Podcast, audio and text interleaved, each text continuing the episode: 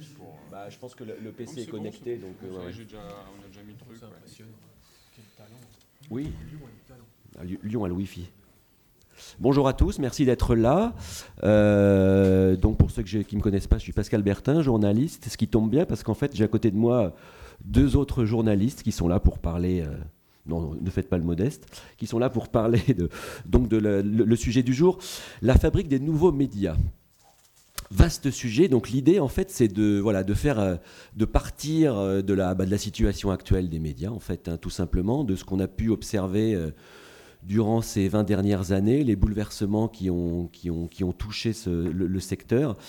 Quand on dit médias, c'est donc forcément médias au sens large, mais surtout, je pense qu'il va surtout être intéressant aujourd'hui, c'est plutôt d'étudier euh, tout ce qui concerne plutôt l'écrit, la presse, le bouleversement que les groupes de presse euh, ont subi. euh, à la fois ben, parce qu'il y a une crise économique qui touche le monde occidental, parce qu'il y a aussi une révolution du numérique qui a un peu bouleversé les habitudes et des groupes de presse. euh, D'ailleurs, elles n'ont peut-être pas assez changé les habitudes des groupes de presse, mais ça a surtout changé les habitudes des lecteurs, des, consommateurs d'informations, même si j'aime pas trop le terme. Et du coup, j'ai avec moi pour en parler directement à la droite pour vous de la table Stéphane Paris, qui est donc euh, qui vient, qui représente Newstone Culture, qui est un média web, un média web euh, indépendant qui qui va qui va je l'espère, euh, révolutionner un peu l'approche qu'on peut avoir euh, des médias depuis des années, voire des siècles. Donc un, média web qui est, euh, qui est quasiment une agence de presse qui publie énormément d'informations au quotidien dans, le, domaine culturel, avec un, modèle économique qui est totalement basé sur l'abonnement, ce qui est assez intéressant pour des médias en ligne qu'on nous vend, entre guillemets, toujours comme étant euh, gratuits. Euh, enfin, une info de qualité et qui est euh, a priori disponible à son juste prix. On va voir un petit peu comment ça marche. Et à côté de moi, j'ai Xavier Delacroix qui représente Au fait Magazine. Alors, Au fait Magazine n'est pas un magazine numérique, c'est un magazine papier. Très beau papier d'ailleurs. Il est ici, vous pourrez le regarder. Donc, c'est un magazine euh, qui en est à son huitième numéro, c'est ça, en un peu plus d'un an d'existence. Euh, c'est un magazine qui euh, a une baseline qui m'a beaucoup interpellé. C'est le magazine qui ralentit l'actualité. Et c'est vrai que j'ai envie de commencer là-dessus. J'ai un peu l'impression que les médias ont souffert d'un problème de temps. En fait, le temps a été quelque chose qui a mis une énorme pression sur euh, l'ensemble des médias. Avec Internet, on s'est rendu compte que l'inf- que l'information pouvait se diffuser euh, de façon instantanée que n'importe qui, entre guillemets, pouvait diffuser de l'information. En gros, il y a peut-être une espèce de confusion qui naît entre ce qu'on appelait autrefois les médias et aujourd'hui les, sources d'information qui sont totalement diffuses et qui viennent dans, tous les sens. Et je ne parle même pas des réseaux sociaux qui, là aussi, permettent à tout un chacun de, communiquer des informations. Et du coup, ce temps, euh, c'est sûrement quelque chose qui a été un faux ami, c'est-à-dire qu'on on- on a cru tout d'un coup que le temps était devenu une, une espèce de notion dont on pouvait s'affranchir et dont on pouvait profiter, qui permettait de diffuser instantanément à n'importe qui, n'importe quoi. Et du coup, on en a oublié qu'en fait, euh, les médias, c'est aussi quelque chose qui, qui prend du temps quand on veut des médias de qualité, donc qui prend de l'argent. D'où cette espèce de serpent qui se mord la queue et cette problématique des médias et des initiatives qui reviennent à des choses un peu plus sensées et qui reviennent un petit peu au cœur de ce que le métier aurait toujours dû être. Donc ce magazine qui ralentit l'actualité, Xavier, au-delà du, slogan, c'était, donc j'imagine que c'est aussi euh, une sorte de, déclaration au moment où vous avez lancé ce, magazine. Le constat, quel était-il par rapport moi au constat que je viens un petit peu brièvement de, faire par rapport à la situation des médias Au fait, comment, ça s'est, com- comment le projet a été amorcé, comment il a été initié? Alors, je vais vous raconter ça. Merci Pascal. Euh, donc, la genèse de, de ce, de cette espèce d'ovni éditorial euh, est la suivante. J'ai commencé, euh, quand j'étais petit, à être journaliste à la BBC à Londres. J'ai fait une partie de mes études à Londres. J'ai commencé à être journaliste de, avec, en, quelque part, en mangeant un peu de caviar, parce que la BBC, la radio, dans les années 80, pour les plus anciens d'entre vous, on était donc avant la chute du mur. Il y avait à la BBC deux, deux populations de journalistes. Vous aviez les vieux Britanniques un peu alcoolisés qui avaient connu Churchill et la décolonisation et qui vous racontaient des histoires, qui vous mettaient des étoiles dans les yeux. Et vous aviez tout le bloc de l'Est et les dictatures sud-américaines et africaines qui avaient envoyé leur, j'allais dire, leurs meilleurs représentants parce qu'ils les avaient expulsés, qui se retrouvaient à la BBC faire de la radio. Ils ne savaient pas faire du journalisme, mais par contre, ils savaient faire de l'intelligence. C'était des médecins, c'était des psys, c'était des philosophes qui avaient été virés de leur pays. Donc je baignais comme jeune gamin au milieu de cet univers assez fascinant. Je me suis dit, si c'est ça le journalisme, j'ai vraiment envie d'en faire. J'ai commencé à en faire à la BBC, puis après je suis rentré en France, et là, descendu d'un cran, j'ai trouvé ça beaucoup moins rigolo. Si vous voulez, on pourra en reparler après de la formation journalistique. Et donc j'ai basculé, moi, du côté obscur de la force, et je suis devenu consultant pendant une vingtaine d'années, et ce qui m'a permis de voir un peu le monde économique de près, voire d'assez haut, et de constater que nos amis euh, journalistes ne faisaient pas forcément toujours très bien leur travail, parce qu'il y avait quand même des, sans tomber dans du dénigrement un peu systématique et idiot, il y a de belles histoires à raconter sur ceux qui mènent le monde, qui ne sont pas les politiques mais qui sont l'économique, et que l'on ne lit pas dans la presse. D'où l'idée, j'en viens au sujet, qui était de dire, lorsque j'ai atteint mon demi-siècle, je fais partie de ces gens qui se sont dit, bon, tout ça c'est bien joli, mais euh, maintenant on fait quoi? J'avais donc toujours envie de faire ce journal que je rêvais de faire, que je ne trouvais pas dans les kiosques, donc j'ai décidé, let's go, on y va, on va le faire, et puis après on verra bien si ça marche. J'imagine qu'on parlera après de financement, mais le financement n'est pas forcément un problème. C'est-à-dire que lorsque vous avez une idée, et vous avez un peu de conviction, vous apercevez que vous pouvez trouver des gens qui sont prêts à jouer avec vous. L'idée était la suivante, et là je rebondis sur ce que disait Pascal. Le constat que j'ai fait était double. C'est-à-dire qu'avec la technologie, on avait le nez sur la fenêtre. Autrement dit, je pouvais avoir le matin entre la radio, Internet, euh, mon iPhone et autres, de l'actualité très immédiate, et je ne ferais que avoir ça grâce à de la technologie qui irait forcément dans ce sens-là, à m'écraser le nez sur la vitre. C'est très bien, il ne s'agit pas de dire, qu'on est contre la technologie, c'est formidable, ça, ne va, ça va permettre ça, mais ça interdit, ou disons que ça rend plus compliqué, le recul, la compréhension, le décodage. D'où l'idée de faire ceci, qui ressemble en gros à peu près à monter le Kilimanjaro en tongue. Pourquoi? Parce que c'est du papier, c'est vendu en kiosque, il n'y a, pas de publicité, évidemment, c'est un peu crédible. Il n'y a que deux sujets. Il y a une grosse enquête et une très longue interview. Pourquoi une enquête et une interview? Euh, Moi, j'ai fait le constat au cours de ces années que nos amis journalistes, lorsqu'il s'agit de faire des vraies enquêtes, ben, en gros, ils ne les font pas dans leur support, ils les font dans des livres. Et euh, les livres sont souvent un peu tirés à la ligne, c'est-à-dire que le format d'un livre, il faut faire 200 pages. C'est comme un film, il faut faire une heure et demie. il y a des enquêtes de journalistes qui sont très souvent un peu trop longues. pour les journalistes dans la salle ou les gens familiers avec le, jargon journalistique, nos enquêtes font à peu près 100 000 signes. Il y a une soixantaine de pages. Il y a aujourd'hui dans ce pays, j'ai ai l'intime conviction, de la place pour des grosses enquêtes très travaillées, très écrites, sur des sujets plutôt à connotation économique, même si le mot économique fait en général un peu peur, mais enfin, socio-économiques qui n'ont pas été traités, et donc il y a de la place pour ça. Très écrit, très, encore une fois, laissant, laissant du temps à nos amis journalistes pour écrire. Souvent, ils disent écoutez, moi j'adorerais travailler sur le sujet machin, mais j'ai pas le temps, on me donne pas la place, euh, j'ai pas, pas les moyens. Bah écoutez, voilà, il y a un support qui vous donne la place, le temps, les moyens, allez-y, on y va. Et l'autre, ça c'était la j'allais dire, la verticalité. Et l'idée d'être vraiment en rupture, c'est l'horizontalité, c'est de laisser de la place à quelqu'un qui puisse développer une pensée un peu intéressante sur des sujets non traités ou mal traités. Encore une fois, nos amis journalistes ont tendance à aller dans la ligne de plus grande pente, qui est une ligne de paresse, qui est d'interroger toujours les mêmes personnes sur toujours les mêmes sujets. Faut pas être grand clair pour voir, vous savez, toujours les mêmes vont revenir. Quand j'étais un peu plus jeune, euh, certains d'entre vous. Euh, dès que c'était l'Allemagne, c'était Grosser. Aujourd'hui, dès que c'est la communication, c'est Seguela. Je veux dire, ils sont octogénaires. Il y a plein de gens qui sont trentenaires, qui ont des choses absolument passionnantes à raconter. On a, on a interrogé quelqu'un sur l'avenir de la guerre. C'est un jeune chercheur, il a 35 ans. Euh, voilà. Daniela Serkis, une chercheuse qui parle de l'homme hybride. Je pense qu'elle est connue de sa belle-mère. Elle mérite d'être connue de plus de monde que ça. il y a une certaine paresse chez nos amis journalistes, et donc il y a plein de gens passionnants qui, sur des sujets passionnants, peuvent raconter des choses passionnantes. Je vous arrête tout de suite. C'est pas forcément une paresse des journalistes. Est-ce que ce ne serait pas une paresse de leur direction, des groupes de presse? Est-ce qu'on peut essayer de pas tout mettre dans le même panier?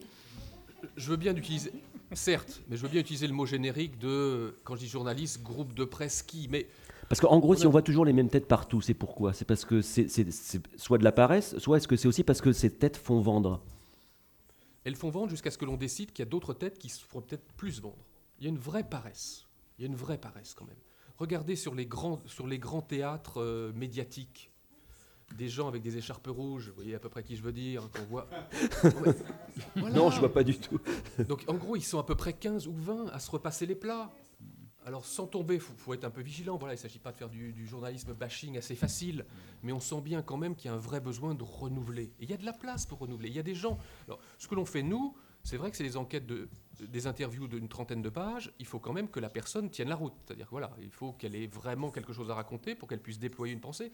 Mais le nombre de gens qui, j'imagine, dans vos entourages, sont énervés par l'incapacité de pouvoir déployer une pensée et de la retrouver à peu près fidèlement écrite dans la presse, euh, c'est une vraie réalité. Bref, on va polémiquer un peu plus tard, je vais laisser un, petit peu de temps. Mais euh, donc, c'est sur la base de ce double constat qu'on a décidé de lancer, donc, au fait. C'est donc cette grosse enquête, ce très long entretien, l'un n'a pas de rapport avec l'autre. On a décidé de faire du papier, donc d'être en kiosque, d'être évidemment les abonnements, d'être un peu en librairie, on a fait également une sortie iPad. La sortie iPad n'est pas un simple PDF de, du papier.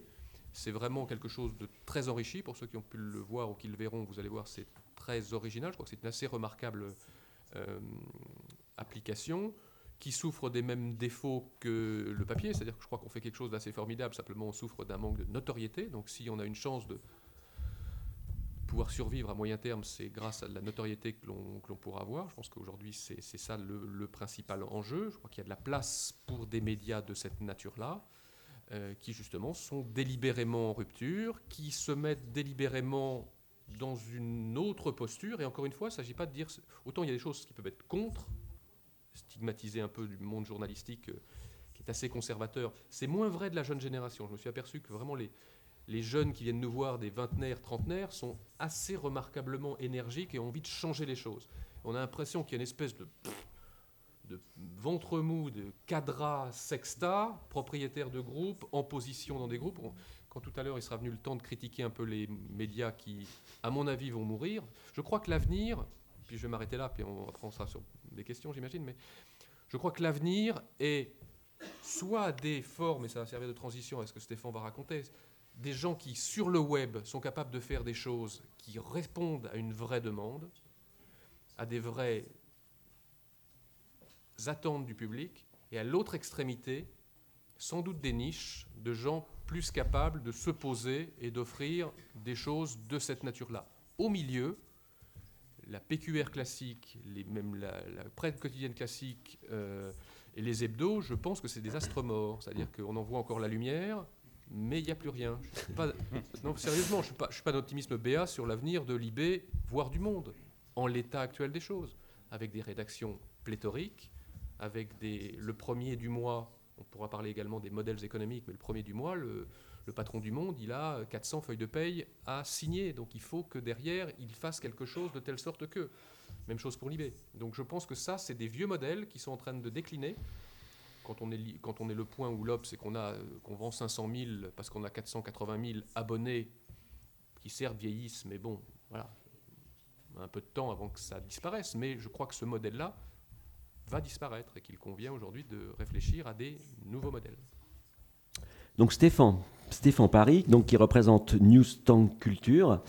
En gros, si au fait c'est le magazine qui ralentit l'actualité, Newstank Culture, ce serait un peu le magazine en ligne qui accélère mais en gardant la qualité de l'information culturelle, en gros. Je résume vaguement, juste pour reprendre la baseline.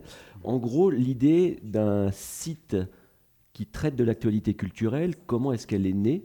Comment le projet, en fait, est-il euh, arrivé à ce qu'il est aujourd'hui? Alors bonjour, déjà, merci d'être là. et merci de m'avoir invité. J'ai beaucoup de respect pour, pour la démarche euh, d'Ofet, qui est, qui pour moi quelque chose de qualité. Alors Newstank Culture, euh, c'était un site de presse en ligne, d'agence d'information, euh, plutôt à destination des équipes dirigeantes. on est entièrement numérique. on, a, est, une dizaine de personnes à peu près, cinq rédacteurs, dont certains sont dans la salle d'ailleurs, que je salue. on a un directeur de l'information qui est aussi directeur associé, au même titre que moi. Je n'ai pas précisé, je suis directeur général associé. Et euh, j'ai deux collaborateurs. Voilà, et on fait partie d'un groupe, d'un modeste groupe qui s'appelle Newstank Network, qui est piloté par Marc Guiraud, qui est donc le, fondateur de Newstank Culture, puisque c'est le, premier pôle d'information qu'on a, mis, euh, qu'on a mis en place, qui avait créé précédemment une agence de presse qui s'appelait, euh, s'appelle toujours AEF, Agence Éducation Formation, et qui couvrait à peu près 14 domaines on va dire, d'expertise, euh, parmi lesquelles euh, euh, la formation professionnelle, le développement durable, l'éducation, etc. Il a vendu son groupe en 2011. Il avait 120 salariés, 15 millions de chiffre d'affaires. Donc voilà, donc il recrée un groupe qui s'appelle Newstank, avec comme première pierre la culture. Sachant qu'on couvre dans le domaine de la culture tout ce qui est musique live enregistrée, spectacle vivant, musée, monument, patrimoine, art visuel. Voilà, on produit entre 20 et 40 news qui nous sont propres par jour, qui fonctionne donc en circuit fermé et qui s'adresse donc uniquement à nos lecteurs. Et on a aujourd'hui à peu près 4500 lecteurs et 950 structures en réception euh, de nos informations. Alors ça nous arrive aussi, aussi de, titrer nos, de titrer nos euh, quelques informations sur notre compte Twitter qui est un petit peu suivi, ce qui permet aussi de rayonner auprès d'autres confrères euh, qui parfois nous demandent l'article, nous citent dans l'article, etc. Ce qui permet d'être repris par exemple dans Télérama, Les Échos, Le Monde auprès de nos autres confrères. Voilà. Et euh, ce qui est intéressant dans Nous Culture, c'est le postulat de départ, c'est-à-dire qu'on s'était dit, euh, voilà, comment on peut euh, créer un média à destination des dirigeants qui ont peu de temps pour s'informer et de traiter la culture sous un angle économique et politique. Voilà. Donc c'est c'est ça, sachant que l'avantage, c'est qu'on a démarré ex nihilo, donc on n'est pas forcément, prisonnier d'un modèle papier euh, existant, donc on ne s'est pas posé la question de comment muter ou comment évoluer euh, vers un modèle numérique. On, est né numérique, on est natif euh, numérique, donc ce qui simplifie un petit peu les choses. Et après, ce qui est intéressant sur un projet comme le nôtre, c'est évidemment le positionnement. C'est à qui on s'adresse et qui, quels sont les gens qui sont en face de nous et puis aussi quel est le modèle économique? Et là, euh, ce qui est intéressant, c'est que euh, l'information euh, numérique, ben, ça faisait 13 ans qu'on l'a fait, sous, sous l'ère AEF, et que donc on avait quand même déjà une certaine expérience de ça, on avait une certaine maîtrise de la, de la technologie, parce qu'évidemment, un investissement, je peux vous montrer peut-être en, à quoi ça ressemble.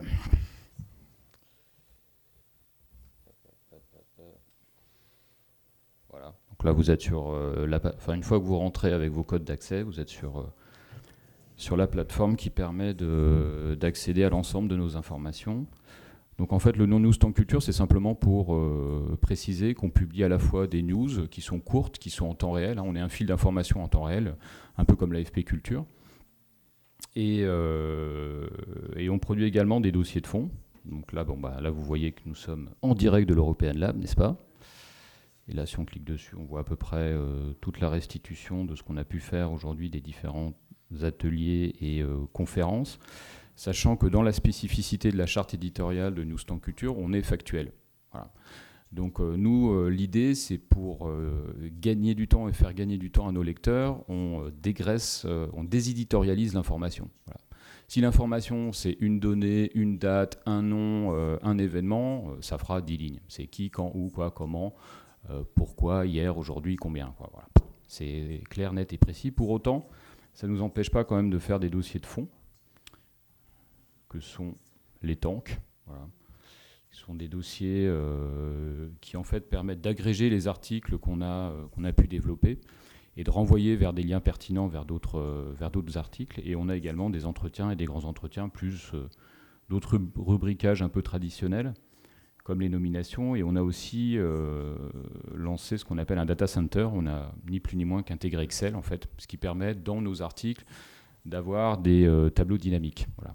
Ce qui fait un peu le lien avec ce que je vous disais au départ, c'est-à-dire le prisme économique euh, de nous Culture, qui pour nous est, un enjeu essentiel. On veut, on veut même pas réconcilier, on veut concilier la culture avec les chiffres. Voilà. Ce qui a un peu détonné au démarrage quand on était présent, notamment dans les conférences, car on était les seuls à poser des questions. Bon alors. Bon, c'est très bien tout ce qui est artistique, mais concrètement, le rapport d'activité, il sort quand Les ressources humaines, il y a combien de gens qui bossent chez vous euh, voilà, donc ça euh, c'est quelque chose qu'on a eu un peu de mal à mettre en place au départ. Et, euh, on a réussi à le faire progressivement depuis deux ans, puisque je n'ai pas précisé, mais on s'est lancé en septembre 2012 même si on a fait une petite étude de marché au démarrage, parce qu'on a, on a rencontré une cinquantaine d'acteurs dans le secteur de la culture, des acteurs très différents pour tester l'idée quand même. A quand même quelques centaines de milliers d'euros de technologie et d'investissement humain il vaut mieux pas trop se tromper quand même au départ. Voilà. Donc, euh, voilà, et on a eu un très bon retour et quasiment les 50 premières structures qu'on avait rencontrées. Donc comme je ne l'ai peut-être pas précisé, euh, nous on est B2B, hein, donc on s'adresse principalement à des structures euh, avec des systèmes de groupes d'utilisateurs. Donc c'est des tranches de 1 5, ça peut aller jusqu'à 100 et jusqu'à 1000 sur certains, sur certains contrats, avec des systèmes qui permettent de partager des dossiers, de partager des informations entre abonnés. Voilà. Euh, donc, euh, est-ce qu'on est un nouveau média? J'ai envie de dire oui, puisqu'on n'a pas d'annonceur. J'ai envie de dire oui, parce qu'on est indépendant. Ce sont des personnes physiques dans Newsstand Culture. Euh, donc, on, ne dépend pas de banques et on ne dépend pas de groupes. Et on a aussi une capacité d'autofinancement qui nous permet d'arriver à l'équilibre, ou en tout cas de tenir jusqu'à l'équilibre pendant plusieurs années. Là, normalement, on devrait arriver à l'équilibre d'ici la fin de l'année. Ce qui est plutôt pas mal, euh, en ayant quand même une dizaine de salariés qui sont tous embauchés en CDI. Ça aussi, c'est, c'est un détail, c'est peut-être un détail pour vous, mais pour nous, ça veut dire beaucoup. C'est, euh, important parce que euh, ça permet de, d'installer les rédacteurs dans une, expertise exponentielle. C'est-à-dire quand quelqu'un est plus sur la musique ou sur le spectacle vivant sur les problématiques euh, européennes, euh, euh, internationales, ou plutôt de politique publique, bah, quelqu'un qui est chez vous depuis deux ans et qui est sur ces, sur ces mêmes sujets et qui va rester, plus il reste chez vous, plus il est bon. Voilà. Et plus il est reconnu, et plus il va être entendu, et plus on va discuter avec lui, et plus il va recevoir d'informations. Voilà. Et l'avantage d'un modèle aussi comme Nous Stand Culture, c'est que plus on a de lecteurs, plus on a d'abonnés, plus on a d'informations. Et le fait d'être factuel nous permet aussi de garder un contact avec tous les interlocuteurs. Donc moi, mes interlocuteurs au quotidien, enfin nos interlocuteurs au quotidien, dans l'équipe de Nous Culture, ça va euh, des partenaires sociaux, en passant par le ministère, que je salue, puisqu'il y a quelques représentants ici qui se reconnaîtront, euh, en passant par euh, Deezer, Orange, des scènes nationales. voilà, c'est vraiment, vraiment très très différent. Donc on est, on n'a pas des, on n'a pas des rédacteurs très paresseux chez nous. Ils bossent plutôt beaucoup. Et comme on a une charte éditoriale qui est assez castratrice, puisque forcément on, essaye de restituer la substantielle moelle de l'information, ça nécessite quand même beaucoup, beaucoup, beaucoup de boulot. Voilà. C'est-à-dire que même une information qu'on réussit à, à capter soit directement, soit par notre veille, nécessite une réécriture, nécessite une vérification. Euh, et euh, parfois d'être complété. Donc, même si on a un média numérique et qu'on fait de l'information en temps réel, qu'on peut recevoir sur différents supports, euh, par SMS, par mail, selon, des, selon des, les modes choisis, il ne faut pas confondre vitesse et précipitation. Donc nous, on n'est pas dans la recherche du scoop du tout. On préfère euh, attendre euh, et, être sûr de publier une information parce qu'un dirigeant, il n'a pas envie de regarder 50 euh, fois nous stand culture en disant ah bah tiens il s'est encore trompé, ah bah il s'est encore trompé, ah bah c'est pas ça, bon bah finalement je vais, je vais voir ailleurs où est la vraie information. Donc nous on essaie de se positionner comme un vérificateur et comme un média, j'ai envie de dire modestement sérieux, ce qui n'empêche pas dès l'instant qu'il y a de l'humain dans un média de faire parfois des erreurs, même de bonne foi. Et on a l'avantage, en étant numérique, de pouvoir corriger assez, rapidement le tir sur, euh, sur une information euh, erronée euh, pour des raisons X ou Y. Et, avant de passer la parole pour entamer le, débat, juste un mot sur mon parcours. Qui est assez. moi, je suis un passionné de médias. Donc, quand je faisais mes études de droit, j'ai eu le virus de la radio. Euh, donc j'ai fait beaucoup de radio associative. Quand je suis arrivé sur Paris, je bossais à 95.2, donc j'étais journaliste média, journaliste culture euh, à 95.2, je m'occupais du théâtre. Et donc 95.2, pour ceux qui ne connaissent pas, c'est une radio parisienne qui, n'existe plus, mais qui appartenait à la mairie de Paris et à la Lyonnaise des Eaux. On une, cinquantaine de rédacteurs, c'était quand même une belle, une belle rédaction. Et ensuite, j'ai récupéré cette fréquence, puisqu'elle est tombée en désuétude, enfin il y a eu une revente qui n'a pas fonctionné, avec l'ancien directeur euh, qui s'appelle Eric Baptiste, qui est l'ancien directeur euh, de RFI, et l'ancien directeur des Victoires. Et je me suis occupé de cette radio pendant 8 ans. J'ai fait, fait, pendant cette période-là euh, du consulting pour le groupe Bolloré qui voulait, qui voulait lancer une radio qui s'appelle Radio Nouveau Talent. Et ensuite, j'ai euh, migré vers les Victoires de la musique qui m'ont débauché. Donc Radio Néo existe toujours. On a une fréquence à Bourges, Toulouse, euh, etc. C'est une radio associative. Et euh, suite à mon passage aux Victoires de la musique, ce qui était, ce qui était quand même assez intéressant, donc là c'est plutôt de l'événementiel, je m'occupais de tout ce qui est, tout ce qui est partenaire financier, il y en avait quand même une, belle cinquantaine. Ben, j'ai rencontré un des directeurs associés de Marc Guiraud, qui est, l'ancien, qui est donc l'ancien PDG d'AEF et le, le PDG de Noustan Culture, qui m'a proposé de m'occuper de Noustan Culture. Voilà.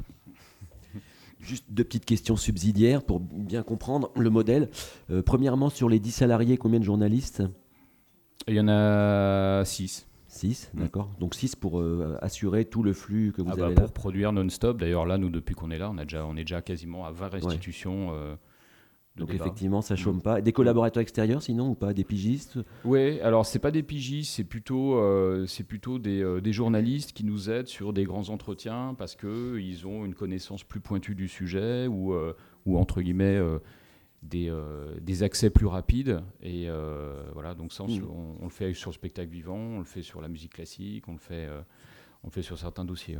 Et donc l'autre question, donc on a bien compris le modèle, c'est abonnement direct aux consommateurs, même si c'est effectivement... Aux structures. aux structures, voilà. Mm. Mais ça peut aussi être des, particuliers, des... Euh, Alors ça peut être des particuliers, sachant que... Des professionnels, a priori. Ouais, les abonnements démarrent quand même à 4000 euros euh, chez mm. nous, hors taxe, bon, TVA de 10, mais...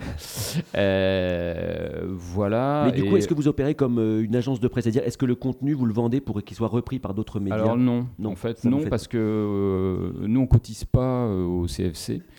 Euh, qui gère donc euh, le droit de reproduction et de rediffusion. Donc on, gère nous-mêmes en fait le, droit de rediffusion et de reproduction qu'on accorde à nos abonnés. Voilà. Donc typiquement, euh, je, sais pas, je, prends par exemple la SACEM par exemple. S'ils veulent rediffuser en interne notre information, c'est un accord qui se fait en direct avec nous. Voilà. ça c'est plutôt, c'est plutôt bien. D'accord, donc on l'a bien compris. Donc du coup, deux médias nouvelle génération, deux supports totalement différents, mais énormément de points communs. Alors moi, il y en a un qui m'a un peu frappé, c'est que tous les deux, donc, vous n'avez pas de publicité. Alors la publicité, en quoi ce serait un ennemi? Je veux dire, historiquement, tous les médias, tous les grands médias, d'ailleurs pas seulement qu'en presse, en particulier en France, euh, vivent de la publicité. Vous, ce choix, il vient, il vient d'où en fait? C'était un choix euh, tactique en vous disant le gâteau est en train de réduire, ça va être trop compliqué de se battre pour en avoir une petite part, ou alors c'est un choix plus éditorial pour marquer une différence justement euh, Parce qu'a priori, il y a quand même beaucoup de médias qui restent indépendants euh, malgré la publicité. Alors, sur la dernière phrase, je me permettrai. Enfin bref. Euh, des, noms, des noms. Non, enfin, notre choix, nous, d'absence de publicité, il y a deux raisons. Il y en a une qui est esthétique. La pub, c'est moche. Donc, comme on veut faire un beau produit, on n'a pas de pub, déjà. Petit A. Petit B, quand on fait une grosse enquête sur le cinéma, sur HEC, sur la BNP, sur l'art, il y a un problème de crédibilité vis-à-vis du lecteur. C'est-à-dire que même si c'est des pubs a priori institutionnelles, la SNCF, Orange et autres, quelque part, on crée une relation avec le lecteur en lui disant c'est pas que vous qui nous financez, donc on n'empêchera pas le lecteur de penser que bah, le cas échéant, peut-être qu'il y a certains sujets qu'on s'interdirait. Par exemple, il y a un sujet qu'on a vraiment envie de faire, qui est peu fait ou pas fait, c'est le luxe en France. Un vrai beau sujet, le luxe en France, avec ses différentes euh, ramifications. C'est un sujet qui, aujourd'hui, un certain nombre de gens ont des idées, mais euh, quand vous voyez le poids d'un groupe comme LVMH, aujourd'hui, c'est un sujet qui ne peut pas être fait par qui que ce soit. L'énergie, la problématique énergie, quand vous voyez euh, le poids d'EDF, le poids de Veolia, enfin voilà. Donc, c'est des groupes qui. Il ne s'agit pas de faire du groupe bashing, mais encore une fois, si on veut avoir vis-à-vis des lecteurs, vis-à-vis de l'extérieur, une vraie crédibilité, je crois que passe, ça passe délibérément par l'absence de publicité. euh, bah, En fait, la publicité, c'est vrai que euh, si on peut s'en passer, c'est mieux. Euh, nous, on a l'avantage de pouvoir s'en passer et c'est parfait.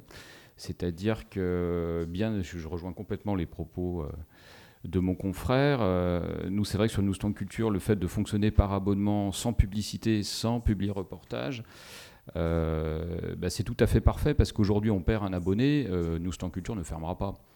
Euh, euh, et, un abonné, euh, même si on ne pourra pas être consensuel avec lui. C'est-à-dire que s'il y a une information qui le concerne qu'on ne publie pas, on sera totalement décrédibilisé. Voilà. Et, donc, du coup, le fonctionnement sur abonnement sans publicité renforce le côté indépendant. Après, entendons-nous bien et ne tombons pas dans le, dans les raccourcis un peu faciles, euh, c'est pas la garantie d'un média de qualité. Hein. Après, euh, bien sûr que derrière, faut bosser, faut convaincre, faut être les premiers, euh, faut, euh, voilà, faut, faut, faut, créer la différence. L'absence de publicité ne garantit pas un média, un média de qualité, mais enfin, si on peut, disons-le clairement, éviter les trois coups de fil par an qui vous demandent gentiment de tailler la moitié d'une interview parce que ça correspond pas à ce qu'on a envie de, de publier, c'est quand même c'est quand même mieux. Hein. Mais ça, par, par, exemple, typiquement, vous vous sentiez pas les épaules suffisamment larges pour justement imposer une ligne éditoriale, comme tous les médias le font, une ligne mm. éditoriale indépendante de la publicité, parce que c'est mm. quand même la base du métier. Mm. Dans les écoles de, journalisme, c'est quand même ce qu'on apprend. Le fait de justement d'avoir euh, de, deux activités totalement séparées, et a priori pour les médias qui sont censés être sérieux, ne pas avoir d'ingérence de la publicité dans l'éditorial. C'est quand même euh, a priori quelque chose. Alors, je suis d'accord que les lignes, les contours commencent quand même un peu plus difficile à cerner. Hmm. Euh, bah, pour moi, on parle d'un non-sujet. Enfin, voilà, quelqu'un qui met des millions dans son journal, euh, on a beau dire qu'une rédaction est libre, euh, on sait très bien que enfin, tous ceux qui sont ici, qui ont travaillé dans des rédactions, enfin moi j'ai pas travaillé dans des rédactions papier, enfin de la presse papier, plutôt dans les médias, on sait très bien qu'ils ont régulièrement des coups de fil. Quoi. Enfin, voilà, faut, donc euh, je ne dis pas que c'est facile à gérer, je ne dis pas que certains médias ne le font pas. Euh, loin de moi l'idée euh, d'être le grand moralisateur de la presse aujourd'hui, mais, mais c'est clairement un risque et c'est une confusion qui, pour moi, si on peut s'en passer, c'est mieux. Donc c'est pour mmh. ça que la réflexion du modèle économique au départ d'un média, c'est quand même important, quoi. Mmh. parce que c'est une, une, part d'éthique. Et moi, ce qui m'a plu dans le projet Newstank, c'est ça. C'est effectivement des fonds personnels, un média factuel et, et pas de pub, quoi ça, c'est, euh, ça, moi, ça m'a, ça m'a, euh, ça m'a convaincu à titre personnel euh, de, de, de, m'impliquer pour, pour les dix prochaines années dans un média. Et pourtant, j'en, ai connu quelques-uns. Mmh. Et alors, pour poursuivre là-dessus et essayer de comprendre en fait l'émergence de nouveaux médias, déjà on va un peu se pencher sur les anciens médias, mmh. le désamour pour la presse, le fait que les nouvelles générations utilisent Internet pour, pour s'informer avec parfois des médias qui n'en sont pas. Est-ce que cette confusion des genres, cette confusion des sources d'information, est-ce que pour vous aussi elle est à l'origine de votre projet pour justement bien marquer le fait que votre projet, il est clairement identifié comme un média indépendant et fiable? Est-ce que quelque part le, ce modèle que vous avez imposé, c'est pas aussi pour aussi montrer un peu que vous voilà que vous affirmiez vos différences d'emblée? Oui, enfin en ce qui nous concerne, c'est le cas. Je crois que la presse souffre d'un problème, c'est que elle n'est pas sur une logique de l'offre, elle est sur une logique de, la, de répondre à la demande. Si on répond à la demande, on est sur la ligne de plus grande pente. Donc par définition, ça ne va pas être particulièrement glorieux ce qui se passe.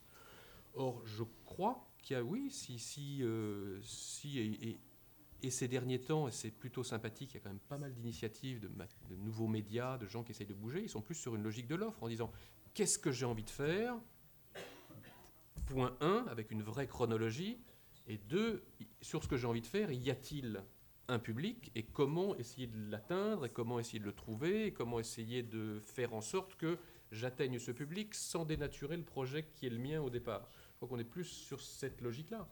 Et, euh, c'est ce qui me rend plutôt optimiste sur le moyen terme, sur cette capacité à, renouveler les choses. Je crois qu'on est dans un espèce d'entre-deux. Euh, j'aime bien l'image du, trapéziste au cirque, vous savez il a lâché un trapèze, et l'autre, il est en train d'arriver, et c'est sans doute le numérique, et on ne l'a pas encore attrapé. Et au milieu, en dessous, il y a un filet ou il n'y a pas de filet, mais voilà, on est dans cette espèce d'entre les deux, où des gens ont déjà attrapé avec au moins une main ou quelques doigts un nouveau trapèze, et en ont lâché. Il y, en a qui ont lâché le précédent sans savoir qu'ils l'ont vraiment lâché. Mais je crois qu'on est vraiment dans cet entre-deux-là. Hmm. Alors, des projets comme, euh, pas parler au nom de Stéphane, mais des projets comme le mien sont un peu, je disais parler du, voilà, du Kilimanjaro en tong, oui, c'est assez euh, surréaliste parce que, parce que nous, on a levé par exemple 400 000 euros. Voilà, euh, qu'il faudrait que pour équilibrer, on ait 10 000 euh, ventes ou abonnés, qu'on est aujourd'hui entre 6 et 8, donc on est en train de manger des fonds propres. Donc voilà, la perspective, on est à la fois loin et pas loin. Bon. Mais je crois que ce genre de choses-là va se développer. Il y a une appétence pour ça, il y a une envie pour ça, et puis il y a cette espèce d'entre-deux où il est difficile de dire on voit très bien ceux qui sont hors circuit, c'est-à-dire qui continuent éventuellement, enfin ils ont en général quelques mécènes qui font les fins de mois, mais ça continue à exister, les marques sont encore très présentes, et ils se disent qu'il faut capitaliser sur les marques parce qu'elles se sont installées dans le paysage depuis de longues années. Mais quand vous pensez quand même que Washington Post a été racheté par Jeff Bezos, le patron d'Amazon, je ne sais plus qui a dit que c'était comme si euh, l'iceberg rachetait le Titanic, c'est à peu près ça, quoi, quand même. New York Times, qui est d'une extrême originalité, d'une extrême inventivité pour essayer de trouver des solutions, perd de l'argent en dépit du nombre de téléchargements de son application. Donc il y a des marques qui existent, qui sont en train d'essayer d'inventer quelque chose pour donner le coup de rein, pour passer à l'étape suivante. Et puis il y a des nouvelles marques qui essayent d'émerger avec des modèles économiques incertains. Et je crois qu'on est, on est vraiment dans cet entre-deux, dans, mmh. cette, dans cette époque à la fois un peu inquiétante, mais aussi un peu exaltante de l'entre-deux où on est en train d'essayer d'inventer quelque chose. Hmm. Stéphane, est-ce qu'Internet, justement, de se lancer aujourd'hui sur Internet, est-ce que quelque part on souffre pas justement de ce que ça a pu être euh, comme l'heure entre euh, toutes ces barrières qui ont été un peu, euh, non pas détruites, mais un peu fragilisées hmm. En fait, les barrières entre les médias dits classiques et puis n'importe qui pouvant devenir source d'information finalement. Est-ce qu'il n'y a pas une crédibilité encore plus compliquée à obtenir? Comment ça s'est passé pour, pour, vous? Bah, en fait, c'est compliqué hein, parce que euh, le problème, c'est la clarté et la lisibilité des, des modèles. C'est-à-dire que la gratuité, c'est quand même un gros mensonge, hein, ça n'existe pas. Euh, non, mais il faut, faut, le savoir. Et, euh, et les, les, médias traditionnels, alors je ne suis pas un expert hein, des, des, médias traditionnels, mais ils sont prisonniers en fait euh, de leur histoire euh, et, donc c'est toujours très compliqué euh, de partir sur le, sur le net ou sur des modèles numériques quand on, a, quand on a déjà un modèle existant qu'il faut tuer ou qu'il faut transformer. En fait, pour faire court, je pense que aujourd'hui, j'arrive tout de suite à la conclusion, comme ça on va gagner du temps, je pense que et encore une fois, ce n'est que mon avis et ça n'engage que moi. Je, je, pense que les médias traditionnels qu'on donnait, de, qu'on fait entre guillemets des billes, euh, des billes médias et qu'on euh, ouvert leur accès, euh, qu'on ouvert leur information de façon gratuite sur leur site internet, ils ont un peu scié la branche sur laquelle ils étaient. Quoi. Donc ils ont et en plus, la nature humaine étant ce qu'elle est, c'est très difficile de faire marche arrière quand on donne quelque chose gratuitement. Donc en fait, il aurait fallu à un moment donné tuer le modèle papier, faire restructurer son entreprise en faisant uniquement un média numérique et ensuite refaire un média papier. Donc il aurait fallu casser la chaîne, casser le format, reproduire. Mais ça, ça nécessite un peu de courage, un peu de moyens, et forcément, c'est toujours compliqué de réparer une voiture quand on roule avec. Quoi. Mmh. Donc euh, voilà, ça, nécessite de l'arrêter, de la changer et de la redémarrer. Quoi. Voilà. Mais euh, voilà. Et puis après, bon, il y a d'autres choses qui se greffent là-dessus. Il y a le point des syndicats, il y a les avantages sociaux, il y a, il y a la perfusion aussi des subventions. Hein. Euh, c'est effectivement quelque chose de bien, mais c'est aussi, c'est aussi quelque chose de d'handicapant sur le long terme si on sort pas la tête de l'eau. Nous, l'avantage, c'est que c'est vrai, on a démarré avec les bonnes personnes, avec la bonne technologie, avec euh, les bonnes équipes, parce que forcément, l'aspect humain est, très important. Euh, et, si ça, et, si ça c'est pas bien pensé au départ, bah, c'est sûr que dans 3 ou 4 ou 5 ans, bah, ça, ça, fonctionnera plus. Quoi. Mmh. Donc, euh, et moi, je pense qu'il y a de la place pour tout le monde. Enfin, aujourd'hui, tout le monde peut être un média. Hein. et, un médium, vous ouvrez un compte sur Twitter, vous êtes un média. Hein. il y a 100, 100 personnes qui vous suivent. Euh, Exactement, c'est pour ça que je reviens à ma question. Mm. Pour un média en ligne, est-ce que c'est pas encore plus compliqué que pour un mm. média papier mm. d'asseoir cette crédibilité?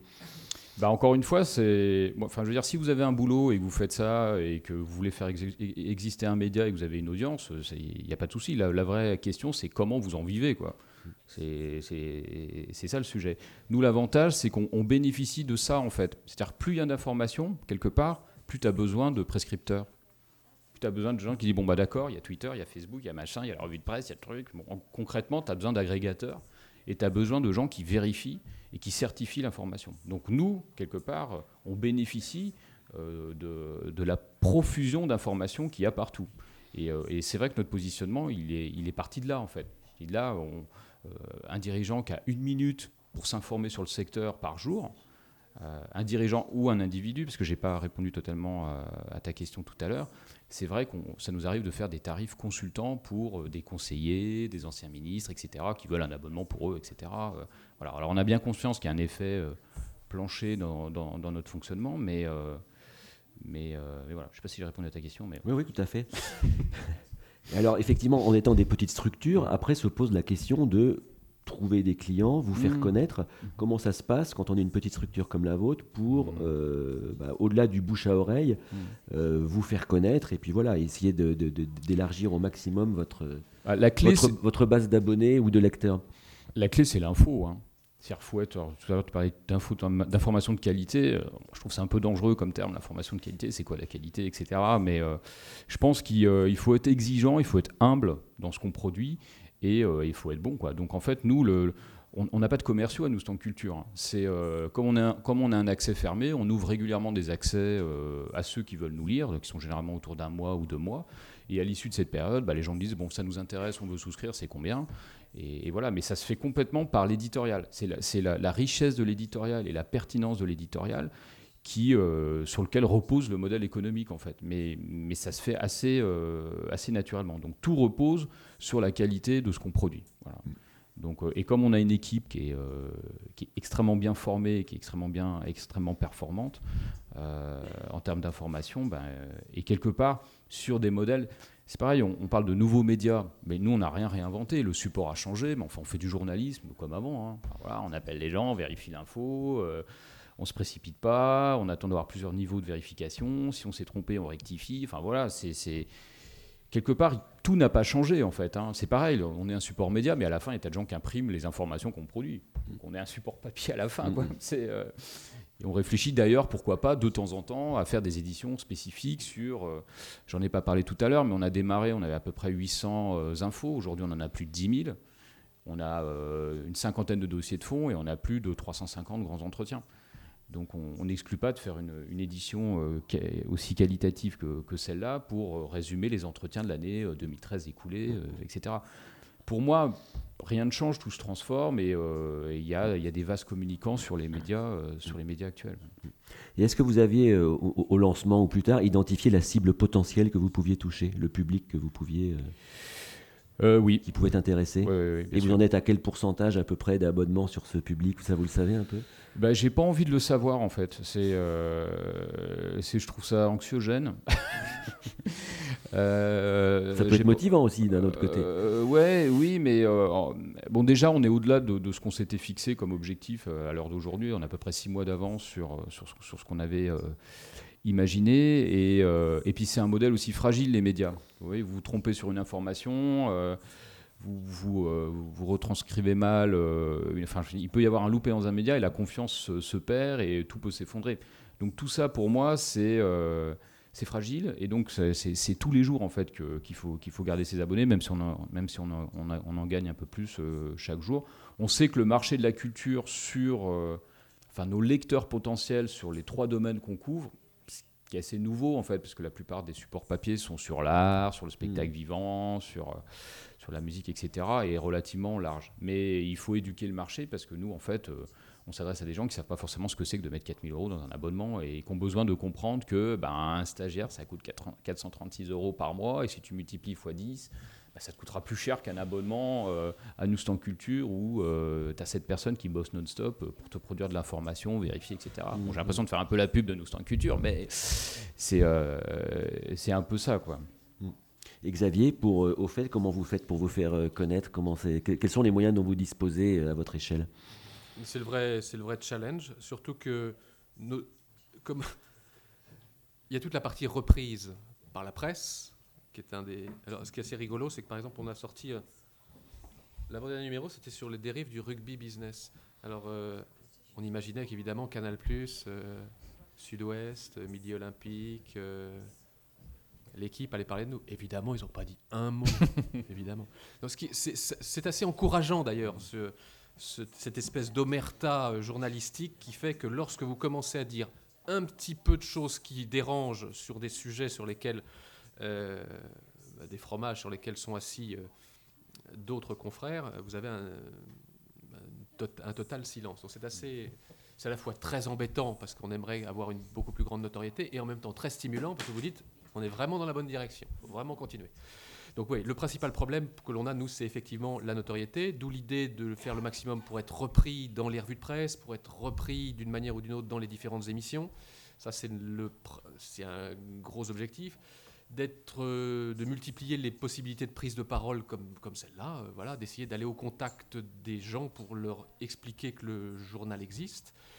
Et ce qu'on veut faire à l'avenir, c'est multiplier donc ces points de contact. On va transformer les, grandes enquêtes qui ont été diffusées en petits livres. Donc je suis en discussion avec des maisons d'édition pour faire des petits livres sur les grandes enquêtes, des livres à 4-5 euros, pour les faire vivre encore. Donc un, point de contact, pour travailler avec des boîtes de prod, parce que comme on lance des enquêtes assez longtemps à l'avance, d'essayer d'imaginer comment avec des boîtes de prod on peut faire du papier, mais aussi des magazines, enfin des enquêtes filmées, et voir avec des gens comme... Euh, cache investigation, enfin bref, différents supports de presse, télé, des formes de partenariat. Alors après, il y a toujours la difficulté d'être raccord avec la diffusion au moment où on sort en kiosque et au moment où eux peuvent le diffuser. C'est compliqué, mais on veut aller dans cette direction-là. on veut faire plus d'enquêtes en numérique, c'est-à-dire qu'on pense que l'avenir, le papier restera le vaisseau amiral, mais qu'on va développer une espèce de librairie numérique où le lecteur pourra pousser un peu la porte et se dire tiens, qu'est-ce qu'ils ont? Il y a une enquête sur euh, pourquoi la SNCF, il y a une enquête sur euh, telle ou telle euh, situation, il y a tel ou tel entretien, plus que ce qu'il y a dans le magazine. Donc il y aura à la fois le papier et le numérique téléchargeable donc sur, sur des tablettes. Donc ça fait une nouvelle occasion de prise de contact avec des nouveaux, des nouveaux lecteurs. Le quatrième point est le l'idée de. C'est une des assez belles aventures de Au fait. C'est pour ceux qui connaissent, l'enquête, il n'y a pas de photo, elle est illustrée. Elle est illustrée par des jeunes illustrateurs. Et sur les huit numéros qu'on a publiés jusqu'à maintenant, il y en a un seul que notre directeur artistique connaissait. Les sept autres sont arrivés par Internet. Ils ont en général entre 18 et 25 ans. Ça donne un petit mail du genre euh, J'ai découvert votre revue par hasard parce que euh, je suis illustrateur, voilà ce que je fais. Et en un clic, par définition, vous avez leur book et vous voyez ce qu'ils font. Et donc nous, quelques mois à l'avance, on peut dire à tel illustrateur, tiens, voilà le synopsis de l'article que l'on va publier. Eh bien, on pense que votre univers et ce que vous représentez est assez intéressant et donc travaillons ensemble. Donc c'est comme ça, ça vaut beaucoup de, ça fait beaucoup de buzz cette histoire-là. On a décidé de sans doute s'associer avec des galeries et de faire des tirés à part et d'essayer d'imaginer des formes de bah, d'exposition de ces jeunes illustrateurs.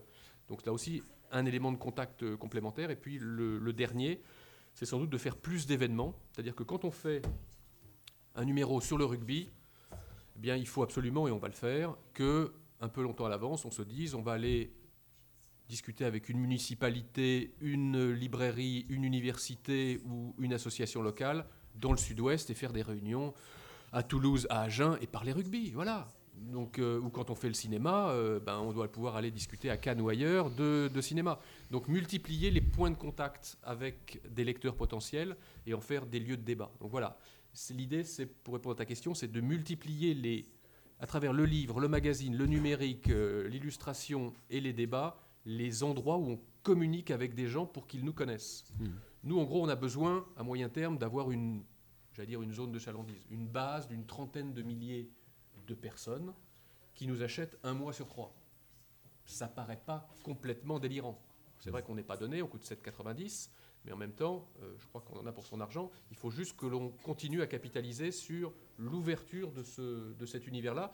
Pensée presse, certes, mais pensée, comme je l'ai dit, illustration, télé, contact avec les gens. Le média est vraiment un élément qui, qui, bah, qui mérite son nom au sens étymologique. C'est voilà, est un élément de médiation entre les gens.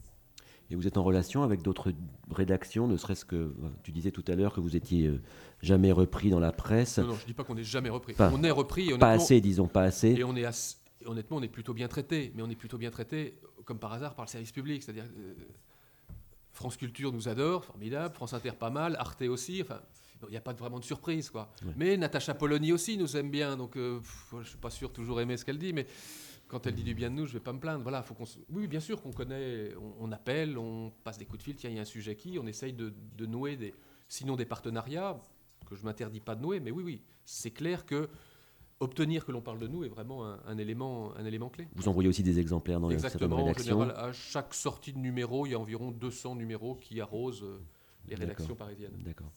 Trop parisiennes peut-être. Est-ce que le succès, du coup, pour, euh, pour euh, un peu comprendre euh, le, projet, est-ce qu'il n'est pas à rapprocher d'autres magazines, finalement, qui sont... euh, qui, quelque part ralentissent aussi l'actualité? Je pense à des gens comme Schnock, je pense à 21, je pense à SoFoot aussi, qui, bon, SoFoot a de la publicité, mais SoFoot a décidé de prendre le foot à bras le corps en disant, voilà, l'équipe, c'est des vieux barbons, ils ne savent pas nous parler de foot, nous, ce qui nous intéresse, c'est euh, c'est des jeunes d'ailleurs, c'est de parler de foot et de le mélan- mélanger ça à la culture, à la musique, au cinéma. D'ailleurs, ils ont lancé SoFilm. Non, mais tu as, parfaitement raison. Et d'ailleurs, le, su- le succès de SoFoult et la déclinaison ou le déclin de l'équipe, là, c'est les chiffres, c'est- exactement une formidable illustration de ce que je dis. C'est-à-dire que Hanez et son équipe euh, à SoFoot, euh, voilà, ils ont réussi à capter un air du temps et à traiter le, à traiter le foot d'une manière suffisamment stimulante pour que ça marche. Et l'équipe, euh, ben, l'équipe, ça a marché, mais ça marche plus. Au sein aujourd'hui du groupe Amaury, euh, ce qui comble le déficit du groupe Amaury, c'est ASO. ASO, c'est le Tour de France et c'est le Paris-Dakar. Fair enough, encore une fois, enfin, il n'y a pas de jugement de valeur, si, il y en a sans doute un peu de ma part, mais euh, voilà, le Parisien, ça gagne pas d'argent, et l'équipe qui en a longtemps gagné n'en gagne plus. Donc, parce que, alors qu'ils sont en situation de monopole sur un marché. Pour répondre plus directement à ta question, oui, ce qui s'est lancé, le pionnier dans l'histoire, ça, a été 20 ça a été 21, mais bon, 21 vendu exclusivement en librairie, mais euh, ou, ou dans les relais. Nous, on a vraiment fait le choix d'être en kiosque pour donner un signal vraiment journalistique. Mais oui, 21, long cours, schnock, feuilleton, euh, enfin, il y a toute une. Plus récemment, le 1 qui nous a un peu copié sur le fait d'avoir un seul sujet, mais peu importe, c'est pas, pas le sujet d'être copié, tant mieux. Il y a des initiatives, voilà, il y a des choses. Il y a des choses qui, qui sont vraiment dans cette logique-là, dans cette logique de ralentissement, dans cette logique de simplification, décodage, zoom arrière. Je crois que là, il y a une vraie. Oui, il y a une vraie, il y a une vraie tendance et c'est, plutôt sympathique.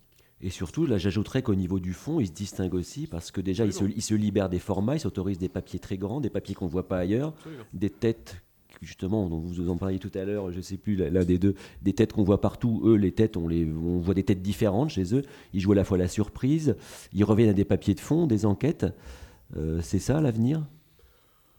C'est au moins une part de l'avenir. Encore une fois, je crois qu'il y a cet avenir-là. Alors, il ne faut pas non plus se cacher derrière son petit doigt. hein. Euh, nous, on vise 10 000. Aujourd'hui, Feuilleton, ça en vend 6. Euh, 21 dit en vendre, mais ce n'est pas la vraie vérité. Enfin bref, si on compte autour de 20 ou 30 000, voilà, on est quand même sur des petits chiffres. Là aussi, il faut quand même... Voilà. euh, et le- débat, alors là, il est plus philosophique ou il est plus politique. Il est de se dire, bon, alors maintenant, tout ça, c'est bien joli. Mais enfin, en gros, le public de ça, c'est du CSP triple plus, bac plus 42. Je force un peu le trait, mais enfin, c'est quand même le sujet. Or, l'avenir, c'est demain. C'est euh, vous mettez sur Internet une Nabila, elle est téléchargée 83 millions de fois. Vous mettez un bon papier. bon, encore une fois, il ne s'agit pas, voilà, il s'agit pas de dire il y a les bons et les méchants. Il s'agit de dire comment fait-on pour qu'aujourd'hui des gamins qui ont 6, 8, 10 ans à l'école puissent être suffisamment sensibilisés à l'écrit, à l'écrit qui se visualise, à l'écrit qui se tient en main, à l'écrit qui- se décode. Je crois que l'enjeu, il est vraiment là. Il est de faire en sorte que on ne soit pas que dans des logiques de niche avec des gens assez bien éduqués qui ressemblent à du Bourdieu reproduction, euh, voilà, et de faire en sorte qu'il y ait aussi des gens qui ont le potentiel quand ils ont 7, 8, 10 ans d'aller vers des choses comme ça, mais qu'ils aient vraiment les moyens d'y accéder. Je pense que l'enjeu, il est vraiment là, il est vraiment politique et il est vraiment dans le domaine de l'éducation. Qu'est-ce que l'État veut faire ou peut faire pour que, euh, bah, pour, pour que, oui, pour que l'information de qualité euh, puisse, euh, puisse entrer dans les écoles et puis que des gamins puissent avoir envie, quand ils auront 15-20 ans, certes de tweeter, certes d'aller sur le dernier YouTube rigolo parce qu'il y a des trucs marrants effectivement, mais aussi d'avoir envie de se poser et de regarder autre chose. Enfin, tu parlais des CSP+, par rapport au pouvoir d'achat, mais J'étais plus au pouvoir éducation. un titre comme celui-là, il vise quand même quoi? C'est quoi la moyenne d'âge? C'est les 35-50 J'en sais rien parce que j'ai pas dépensé d'argent pour faire un panel de. Oui, oui, enfin ils visent, ils, ils visent les gens qui, ils visent les 10 000. Si les 10 000 ont 75 ans, moi je les prends. hein. Mais, euh, euh, j'aimerais, voilà, j'aimerais être équilibré. J'aimerais qu'il y ait des Mm. gamins de, de 20 ans, 22 ans qui se disent tiens, on va se lâcher une fois de temps en temps parce qu'il y a des choses intéressantes. Et j'aimerais, voilà, j'aimerais qu'on soit pas que dans du 40 et au-delà. Même Ouais. si je pense qu'aujourd'hui on est plutôt dans du 40 et au-delà. Mhm. Stéphane, juste une question sur la partie un peu technique. Euh, tout à l'heure, Xavier a parlé d'une version iPad. Vous, est-ce que vous avez une version application, euh, tablette, mobile Bah, en fait, euh, tout est paramétrable en fait sur Newstank. On Donc en fait, il n'y a même pas besoin d'application. On peut, on- de non, toute façon, pas- en fait, c'est- ça qui est, c'est ça qui est intéressant. en fait, chacun règle le flux de son information. Là, par exemple, euh, voilà, je suis sur mon compte, évidemment. Bon, moi, je reçois tout, donc, évidemment. Mais euh, en fait, euh, en fait, par, par défaut, nous, on peut avoir que des identifiants. On va sur le site et on accède à toute la base d'informations. Soit on reçoit une quotidienne en fin de journée qui reprend euh, sur les domaines auxquels vous êtes abonné tout ce qu'on a produit dans la journée, soit une hebdo, soit des alertes. Alors les alertes peuvent se faire sur le portail quand on arrive dessus, soit par mail, soit par SMS. Mm. Voilà. Donc, euh, Du coup, ça vous permet d'éviter justement cette application, d'avoir une application. Ça, ah non, ça- en fait, ça- après, on, choisit son support, en fait. Ouais, D'accord. là, par exemple, là, euh, tata, tata, format. En fait, vous pouvez choisir le format que vous voulez avoir. Vous pouvez avoir euh, ordinateur, tablette, ordinateur, tablette intégral, ce qui évite d'aller sur le site, mobile intégral, Lotus Note, texte brut, etc. Donc tout est fait pour, en pour choisir euh, son format de lecture selon Son- le son support format. qu'on utilise au quotidien, en fait. Donc c'est bien ce que je dis. En fait, il n'y a Ouais. pas besoin. Si, si on a jamais un iPad, on n'a pas besoin de télécharger une application. Ah non, non. Voilà, c'est ça. pas de- Non, pas du tout, non. Donc ça simplifie quand même les choses. Parce que voilà, ouais. j'en reviens aussi à ça, aux applications. Donc cette volonté de- de- de- d'aller sur les applications, pour l'instant, c'est quand même un marché qui est très difficile à bouger au niveau de l'éditorial. On trouve beaucoup de jeux, beaucoup de trucs, for- pas forcément utiles. Euh, les applications, on en parle beaucoup, mais euh, Non, non, ça fait partie du discours. Enfin, je parle sans doute sous le contrôle de gens qui savent mieux que moi, mais je crois que Paris Match et Le Point doivent être les applications les plus téléchargées, et je crois qu'on n'est même pas à 10 000 quand on sait que Le Point, c'est 450 000 euh, abonnés, euh, enfin ventes, que Paris Match doit être dans les 7 800 000. Enfin, alors que Paris Match, on pourrait imaginer que les photos, le numérique donne des photos vraiment... Non, non, on est vraiment des nains. Alors ça va basculer. La question de savoir quand et sous quelle forme. Euh, on sent bien qu'il y a une espèce de... Voilà. Mais aujourd'hui, non, non, aujourd'hui c'est plus de l'esthétique que d'avoir... euh, plus philosophique que d'avoir une, une belle application iPad. et ça, c'est quoi la raison? Parce qu'en fait, il y a- on- le, le- le- le- le parc d'iPad, a- enfin ou de tablettes en général, a totalement explosé dans les deux dernières années. Je crois qu'il y a une tradition assez française d'un écrit, de quelque chose entre les mains. D'avoir du papier. On se pique de culture quand même de, un peu plus que les autres. euh, donc la culture, on l'associe quand même à, ouais, au livre. Je pense qu'il y a une vraie culture, un rapport au livre, à l'écrit et à l'objet qui fait qu'on est, nous Français, plutôt réticents sur ce sujet-là. Et a fortiori, ceux qui lisent des journaux comme celui-là sont quand même plutôt plus âgés. Donc je pense qu'on cumule deux choses, une histoire française et un âge, la jeune génération étant elle plus, plus, plus iPad. Et puis, bon, qu'on le veuille ou non, enfin, je crois quand même que lire sur un, sur un device comme un iPad, c'est quand même pas encore ça. quoi. Mm. Peut-être que demain, ça sera souple, que ça se mettra dans la poche et qu'on aura les mêmes sensations qu'avec un Non, mais pour, mais- Pour le coup, l'intérêt d'une application iPad ou Android, c'est pas tellement de lire finalement, c'est plus de profiter, d'avoir d'avoir des vidéos, du multimédia, de faire des dossiers complémentaires, de profiter de ce que, les de ce que le média peut apporter. Vrai, et ça, ça c'est imbattable. Nous, par exemple, quand on met des vidéos, quand on met du son, quand on met des photos, ça, c'est assez imbattable. C'est clairement l'avenir. Encore une fois, c'est mon histoire de trapèze. Là, quand est-ce qu'on va attraper le trapèze du numérique avec les applications?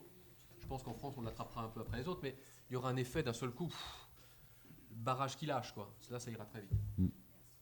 Du coup, est-ce que l'avenir, euh, tout à l'heure, vous avez évoqué le fait qu'effectivement, ça aurait peut-être été mieux que les médias classiques stoppent le papier, passent à Internet et éventuellement reviennent le papier.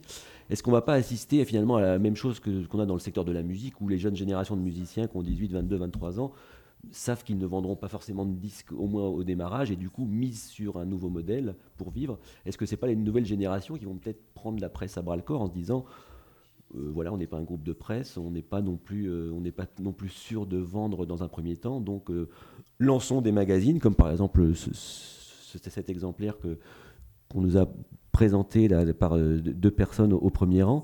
Est-ce que voilà, est-ce que, l'avenir, c'est pas de faire un peu les fanzines qu'on faisait dans les années 80, c'est-à-dire de faire des choses pour se faire plaisir, mais au-delà du plaisir, de, de, faire un projet sérieux entre guillemets, de qualité entre guillemets, et puis ensuite ben, on verra si, c'est viable et on verra si euh, ça peut avoir une vraie, euh, une vraie vie publique et peut-être une professionnalisation au sens, euh, sens économique du terme. J'ai pas de réponse, mais j'aimerais que, que, vous ayez raison. C'est-à-dire que moi je trouve extrêmement sympathique le fait que des gens se, se lâchent et envie de faire des choses, voilà, essayent de trouver 3 francs 6 sous pour, pour y aller. Euh, encore une fois, euh, la granulométrie fait que, euh, bon, qu'est-ce qui passe le tamis, qu'est-ce qui va passer le cut À un moment donné, il y a un cut financier, mm. ça c'est clair. Mm. Mais encore, ce que, j'aime à dire, enfin j'aime à citer cette, cette, phrase de Poincaré, pas le politicien mais le, mathématicien, qui dit que c'est par la logique qu'on démontre et c'est par l'intuition que l'on invente. Voilà, que des gens à 20 ans aient envie de ne soient pas satisfaits de ce qu'ils trouvent et envie de faire quelque chose, je ne peux que trouver ça éminemment sympathique. C'est vrai qu'il y aura à un moment donné le cut financier qui fait que, euh, bon, ne pas se payer, c'est possible, sauf que le papier, à un moment donné, ça coûte un peu d'argent. L'imprimeur, on peut lui faire un grand sourire sur le premier et le deuxième, mais le troisième, ça va compliquer. Même chose sur le web, je veux dire, à un moment donné, euh, voilà, euh, la porte est étroite. Mmh. La porte est étroite et la réalité financière, dans un contexte qui est celui que l'on connaît tous, qui est honnêtement pas particulièrement rosy-rosy. Là où ça renvoie à quelque chose, je parlais de politique tout à l'heure sur l'éducation, on pourrait parler aussi politique sur euh, politique du ministère de la Culture. Euh, oui, pour, oui, pour bénéficier de la TVA réduite, oui, pour bénéficier de, tarifs postaux. Il y a quand même des gens, sans dire du mal, de Télé 7 jours, de Voici, ou de, qui bénéficient d'aide à la presse sur lesquels on pourrait vraiment s'interroger de leur éligibilité. Est-ce qu'on ne pourrait pas faire en sorte que. Moi, je ne suis pas du tout choqué que l'humanité dont je ne partage pas nécessairement les idées, mais bénéficie d'aide publique. Je trouve ça normal. On pourrait voir aussi dans quelle mesure, un, quand, un, support appartient à M. Arnaud ou à M. Dassault, ce qui est éminemment respectable là encore, doit-il bénéficier d'aide publique Enfin bon, on peut remettre, ça serait pas complètement idiot de remettre sur la table qui la, la puissance publique peut-elle aider? Alors il y a une logique de on aide tout le monde, qui ne part pas forcément d'un mauvais d'un mauvais sentiment quand on est un peu républicain. Mais je pense que remettre un peu sur la table cette dimension-là me paraîtrait plutôt judicieux. Au moins, le point a fait preuve d'une grande indépendance dans la mesure où, malgré toutes les subventions qui touchent, ils arrivent à titrer sur le gaspillage de, l'argent public. C'est quand, quand, même magnifique. c'est magnifique, mais c'est c'est triste, non? Ouais, c'est un, peu, un peu bizarre. Euh, moi, je pense que tout est possible en fait. Hein. C'est-à-dire que moi, j'ai euh, lancé euh, un média radio, j'avais aucun modèle économique à la clé. bon, ça, existe depuis 10 ans alors qu'on nous avait dit qu'on allait fermer au bout d'un an. ce qu'on a fait aussi aujourd'hui sur Newstand Culture est beaucoup plus structuré, mais quelque part, tout ce que j'ai fait avant, ça m'a aidé à, à, comprendre les médias, à comprendre l'indépendance de l'information, à comprendre le financement de l'information, etc. Et je pense qu'il y a plein de projets nouveaux. Hein. Il y a Soon Soon, enfin, il y a des tas de. Il y a, Contexte, enfin, il y a, des, euh, il y a d'autres médias qui, euh, euh, numériques qui se créent. Alors, je ne sais pas encore quel est exactement leur modèle économique, parce qu'ils sont. ils font à la fois de la prestation, à la fois ils, souscrivent des abonnements auprès, des, auprès de, particuliers, etc. Mais moi, je pense que de toute façon, la nature a horreur du vide et à un moment donné, un lecteur, euh, enfin, une information euh, intéressante, un peu comme sur des médias comme Arte, etc., trouvera toujours à un moment donné nécessairement son lecteur. Et, s'il y a un modèle économique à la clé, tant mieux mais c'est pas forcément toujours le cas au début. voilà, moi j'ai la chance à 43 ans de m'être retrouvé sur Newsstand Culture. Mais j'ai quand même travaillé, pas gratuitement, mais quasi quand même pendant de très nombreuses années mais ça m'a énormément enrichi et ça m'a permis de comprendre, euh, ça m'a permis de comprendre beaucoup de choses. Donc euh, tout est tout est possible. Il faut savoir aussi que le métier euh, de journaliste et de rédacteur a quand même beaucoup évolué. Enfin moi, il y a, il y a 20 ans, quand tu voyais des gens débarquer dans une radio, pardon. C'est la radio qui appelle. Euh, censure qui appelle.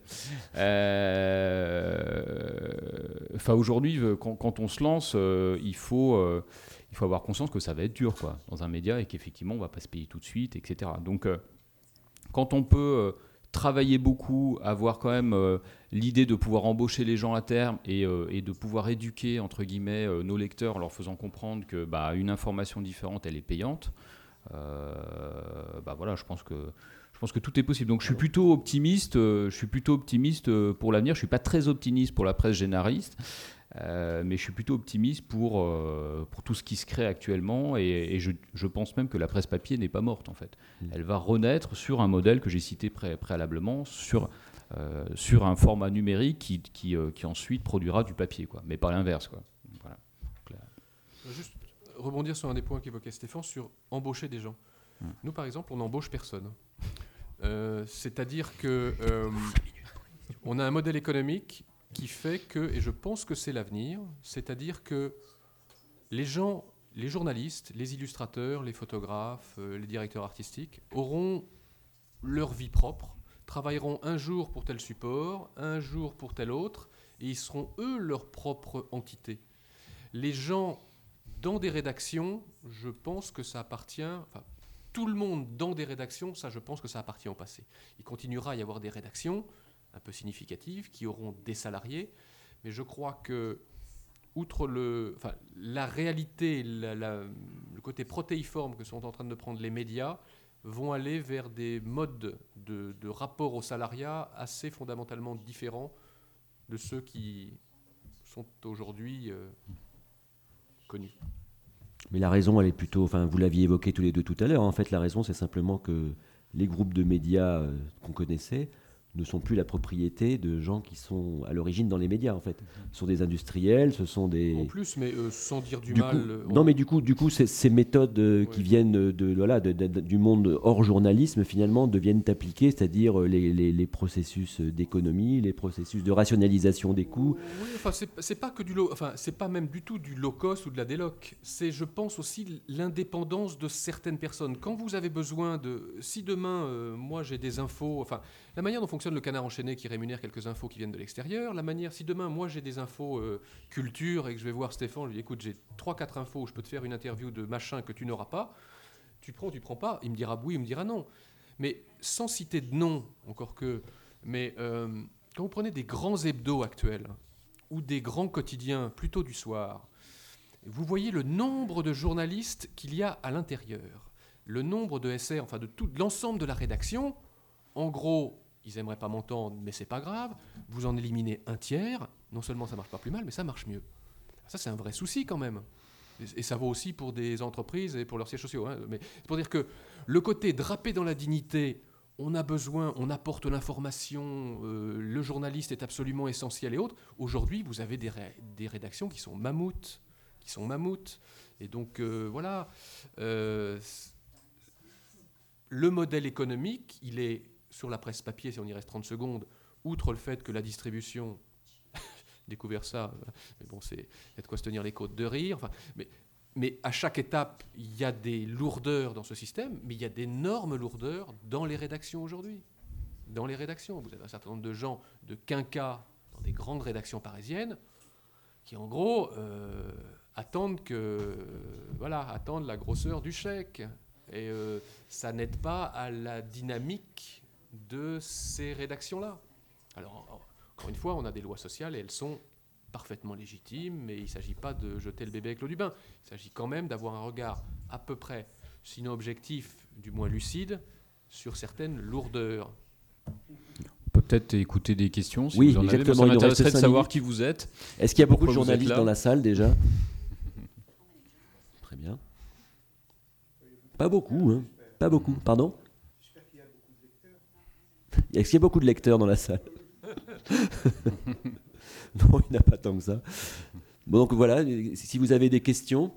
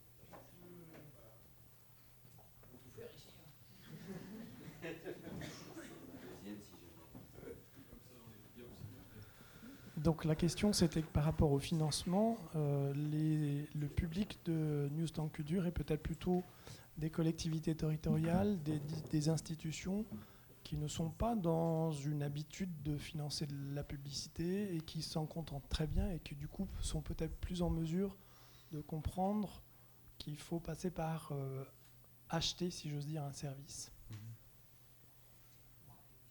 Et c'est quoi la question? Pardon, du coup, excuse-moi.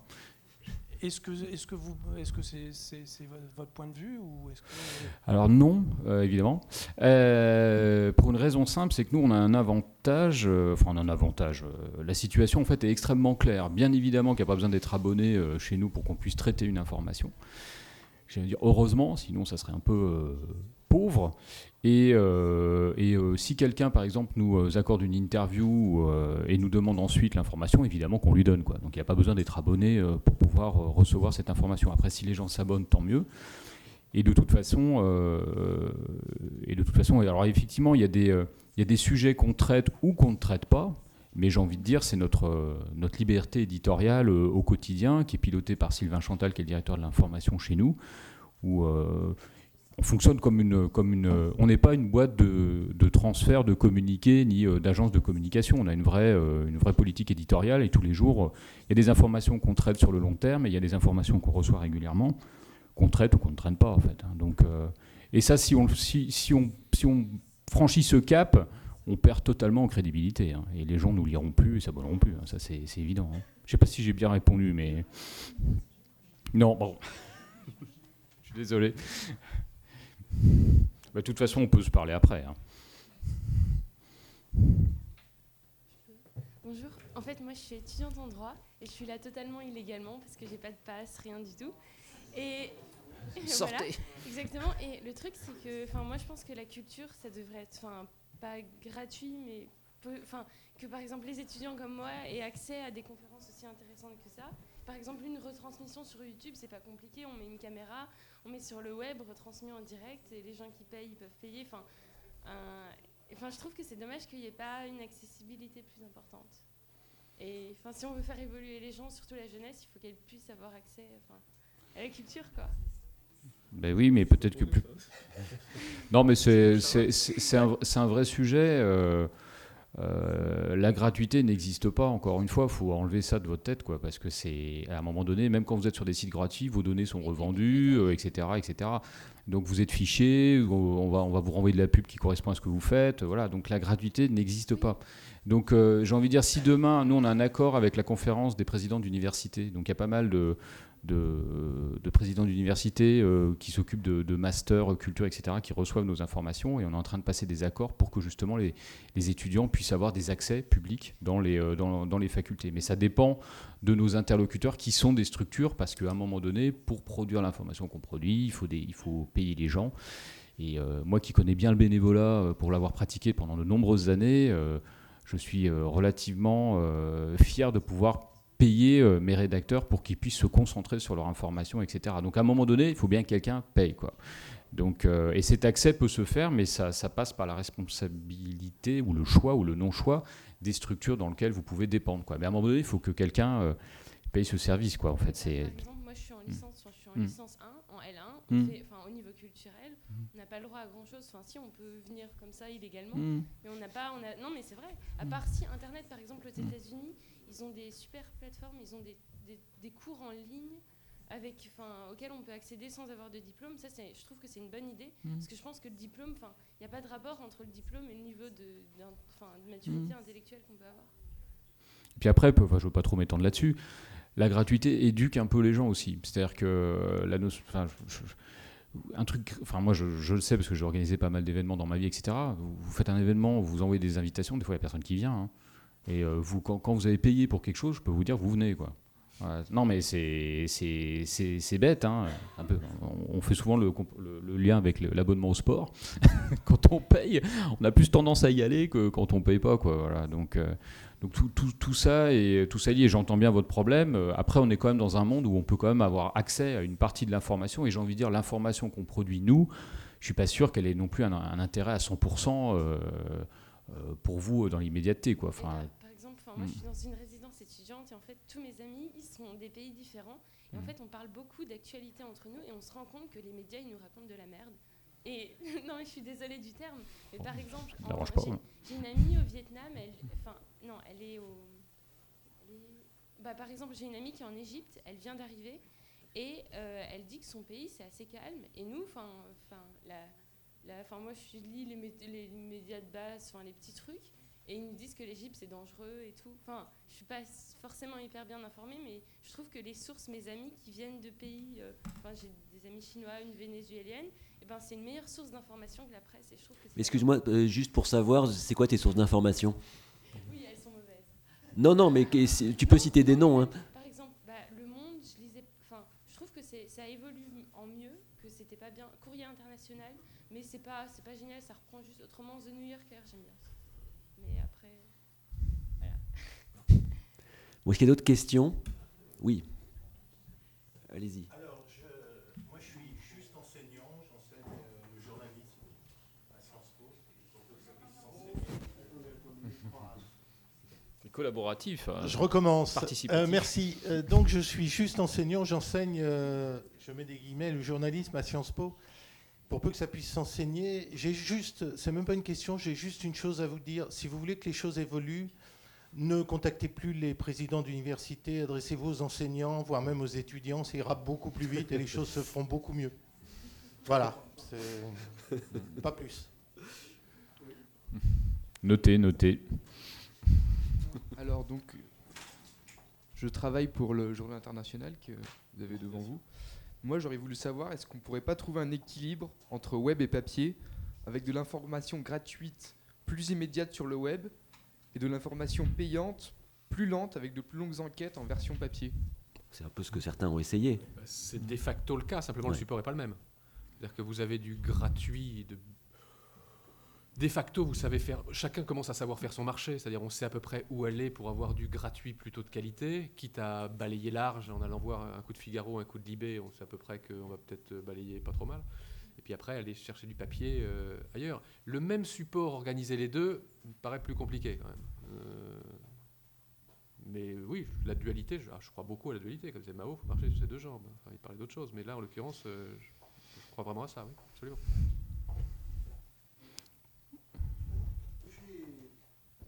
En vous écoutant les deux, moi, il me semble que vous, au, fait, euh, que je lis, hein, j'ai trouvé le numéro sur le cinéma est fantastique, et vous avez le souci d'une information plutôt démocratique.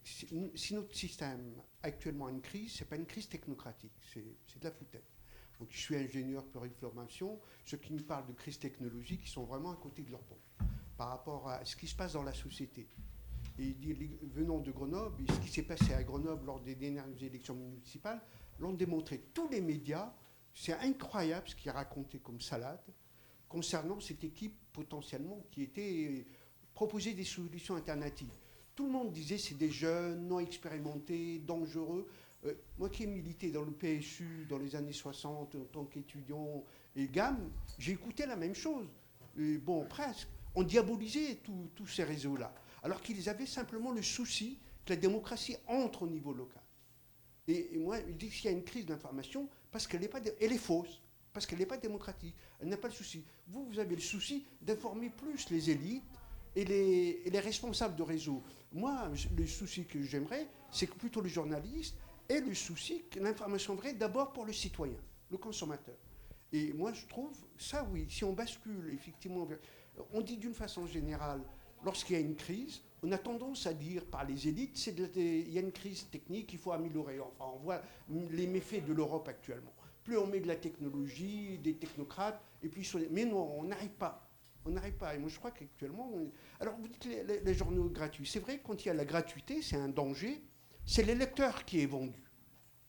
On lui raconte n'importe quoi. Il est vendu, le lecteur. Et moi, il y a un autre journal que j'apprécie, qui est gratuit, mais c'est à N plus 6 vous l'avez, dans le monde diplomatique. Vous avez plein d'articles, mais évidemment, ce n'est pas l'article du mois ni du mois suivant. On attend six mois et c'est accessible. Et d'ailleurs, ils ont même un problème, je crois maintenant. Ils ont plus de lecteurs électroniques à N plus 6 que de lecteurs papier.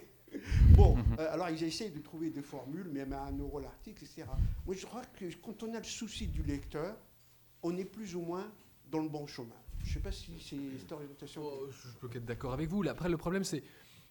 Vous, prenez l'exemple de Grenoble, mais si on met les choses à plat, c'est comment faire en sorte que le lecteur, le citoyen, dispose de cette bonne information. Pas simple. Si vous regardez ce charmant pays de France, la PQR, moi j'ai passé mon enfance dans un charmant villa, enfin une ville qui s'appelle Orléans. On y disait la République du Centre. Bon, c'est pas bon quoi. Honnêtement c'est pas bon. C'est pas bien. C'est des, des, des, inaugurations de crèches. Enfin voilà, c'est je veux voir ma tronche dans le journal. Le maire, il faut qu'il l'ait 22 fois, autrement il n'est pas content. Ça n'a pas beaucoup changé on peut raconter ce qu'on veut sur West France, c'est honnêtement pas très très bon. Voilà. Alors après, c'est l'œuf et la poule. Est-ce que les journalistes, est-ce qu'ils ont envie d'y aller? Est-ce qu'ils ont une, hiérarchie qui leur dit attention les enfants, si on continue comme ça, de toute façon, on est mort. Donc il faut changer. Qu'est-ce que l'on doit faire? Comment le faire? Après, il y a aussi des citoyens qu'il ne faut pas non plus trop porter au pinacle. Il y a certaines personnes qui ont quand même une paresse intellectuelle qui est assez terrible, quoi. Qui n'ont pas envie de savoir. Ce qui les intéresse, c'est une logique plus. C'est vrai, peut-être, mais bon, voilà. Donc, euh, c'est du push-pull. Il faut, faut à la fois être exigeant dans ce que l'on propose et en même temps, je reviens à mon idée d'éducation. Je crois quand même que ça va paraître un peu vieux con ce que je vais dire, mais quand j'étais plus jeune, il y avait un truc qui s'appelait le grand échiquier. Vous voyez Les gens qui ont connu Jacques Chancel, moi, j'avais des parents qui n'étaient pas particulièrement musique classique et autres. J'ai eu l'impression d'apprendre des choses et d'avoir une forme d'éducation. Aujourd'hui, contrairement à ce qu'on pourrait dire, merci à Mitterrand et Kohl, si ces deux-là se mettent pas d'accord pour créer Arte, il n'y a pas Arte. Alors on peut dire que c'est élitiste Arte, mais honnêtement, c'est quand même plutôt bien fichu. Vous pouvez y faire votre. Que vous ayez 18 ans ou 70 ans, vous pouvez y trouver des choses vraiment de qualité sur Arte. Bon, bah ça, c'est la volonté de deux types qui un jour se disent on va faire du franco-allemand. Puis derrière, ils l'ont décliné et surtout, ils l'ont financé. Il y a des gens donc, qui apprécient et qui découvrent Arte. Je crois que le service public, de ce point de vue-là, je ne comprends pas, pour revenir sur du mass market, pourquoi est-ce qu'on n'impose pas à France Télévisions d'être beaucoup plus exigeant en termes de contenu et de leur demander de faire une course à l'échalote de telle sorte qu'ils aient de la publicité. TF1 fait ça très bien. Dans son genre, Canal, sur un niveau beaucoup plus premium, le fait également très bien. France Télévisions devrait avoir un cahier des charges qui lui impose eh ben, de prendre des bouillons à 2% ou 3% à 20h30. Et alors Ils sont financés par la redevance. Voilà, ça, encore une fois, je reviens aux politiques. Quand les politiques nous disent on ne peut pas, c'est compliqué, il y a la mondialisation, oui sur un certain nombre de sujets, non sur des sujets hexagonaux. Et, celui que je viens de décrire en est un sur lequel il y a une totale lâcheté du politique, là de droite comme de gauche pour, moi, enfin, je ne sais pas si je m'éloigne un peu du débat, mais euh, de toute façon, l'esprit critique, il est en chacun de vous. Hein. Soit vous l'avez, soit vous le développez. Euh, voilà, vous n'êtes pas obligé de croire tout ce que vous lisez et vous avez le droit d'aller chercher un peu plus loin. Alors évidemment, la curiosité, c'est chronophage. Hein. Donc euh, ça, demande, ça demande de s'intéresser un petit peu, de se renseigner, etc. Pour moi, le modèle économique des médias permet quand même d'avoir une première idée sur euh, la résonance et euh, la politique éditoriale d'un média. Je ne jette pas l'opprobre mais, euh, sur, sur, qui que ce soit, mais pour moi, c'est un élément clé. Bonjour. merci à vous trois déjà pour avoir animé et à vous deux pour, avoir, pour nous avoir éclairé sur ces nouveaux modèles. Je voudrais revenir un petit peu sur plus, le côté plus économique de la chose. Parce que euh, en vous entendant parler, vous êtes en fait des startups médiatiques. Mhm. Vous êtes, on est vraiment à un moment de changement. On cherche un, peu le bon modèle. Euh, il y a plusieurs projets. On pense aux Journées internationales, à Eichberg, à, aux 4 heures, à tous ces nouveaux modèles-là. Pourquoi ne pas créer un cluster ou euh, quelque chose pour vraiment fédérer la filière et réfléchir ensemble? Parce que j'ai l'impression que tout le monde est un peu de son côté à chercher à droite, à gauche. Pourquoi ne pas créer quelque chose ensemble, au moins pour réfléchir ensemble? Merci. Alors je, sais, alors moi déjà je suis disponible à la fin de... J'ai rien de programmé après là, donc euh, je, peux, répondre à vos questions et on peut s'échanger des cartes à la japonaise. Euh, et j'ai la faiblesse de répondre à mes mails. Euh, en fait ça existe un petit peu, hein. d'ailleurs le troisième pôle qui est présent ici via Steven Hearn, ils ont dans leur filiale Creatis, qui en fait permet d'héberger justement des médias innovants et qui permet de bénéficier de l'expertise déjà de, troisième pôle et des médias qui eux-mêmes se, se, stimulent entre eux. Après, on ne peut pas donner toutes les clés non plus. de, Est-ce que vous pensez que c'est vraiment une bonne idée? Ce qu'on voit dans d'autres filières je ne sais pas, dans l'économie euh, plus classique, on voit mm. vraiment des, organisations qui, où chacun euh, apporte son savoir-faire et, ses compétences et ses, moyens? Est-ce que vous pensez que dans l'univers médiatique, c'est aussi quelque chose qui doit se développer? Je trouve que c'est une plutôt bonne idée ce que vous dites là. Euh, après, il après, faudrait imaginer quel type de plateforme et comment on la finance. Mais je pense que s'il doit y avoir des évolutions en France, il faudrait qu'en particulier, il y ait un système de défiscalisation je, rebondis sur ce qu'on disait sur la pub tout à l'heure. Si demain matin, on permettait à des gens ou à des fondations d'entreprises de défiscaliser une partie de leurs bénéfices, sous réserve qu'ils, enfin bref, qu'ils payent des impôts, mais les mettre dans une espèce de base comme ça. Aujourd'hui, il y a aux États-Unis quelque chose qui s'appelle ProPublica, qui est, assez formidable, qui fait du journalisme d'investigation. C'est financé par des fondations d'entreprises. Mais les fondations d'entreprises mettent au pot et ne touche pas à un cheveu de l'éditorial. Si on pouvait imaginer une espèce de plateforme financée par de l'entreprise et du public et animée par euh, un conseil d'administration inattaquable qui hébergerait, vous parlez du 4 heures, il y a des choses comme Ulysse, enfin il y a des choses qui se mettent en place sur le web en particulier, sur du narratif, du journalisme narratif assez intéressant, des projets que je découvre, je suis ravi de le Journal international qui puisse se mettre là, et au-delà des partages d'échanges, mais qui puisse y avoir aussi une forme de mutualisation de moyens, partage d'échanges intellectuels sur les idées, mutualisation de moyens, je pense que c'est plutôt une bonne idée. Plutôt que faire le sempiternel groupe de discussion, je te jette une piste, tu me lances une base, mais vous savez, dans un verre à pied avec les pieds dans un verre à dents. Ça me rappelle mes études à Sciences Po, ça. Euh, voilà. Mais je crois qu'il y a, oui, non, il y a sans doute quelque chose à, imaginer. Encore une fois, le nerf de la guerre, c'est aussi un peu l'argent, au-delà de la bonne volonté. Et je crois que si fiscalement on évoluait, on pourrait faire des choses assez intéressantes dans ce pays. Écoutez, merci à tous. On va être obligé de clôturer, il va falloir qu'on libère.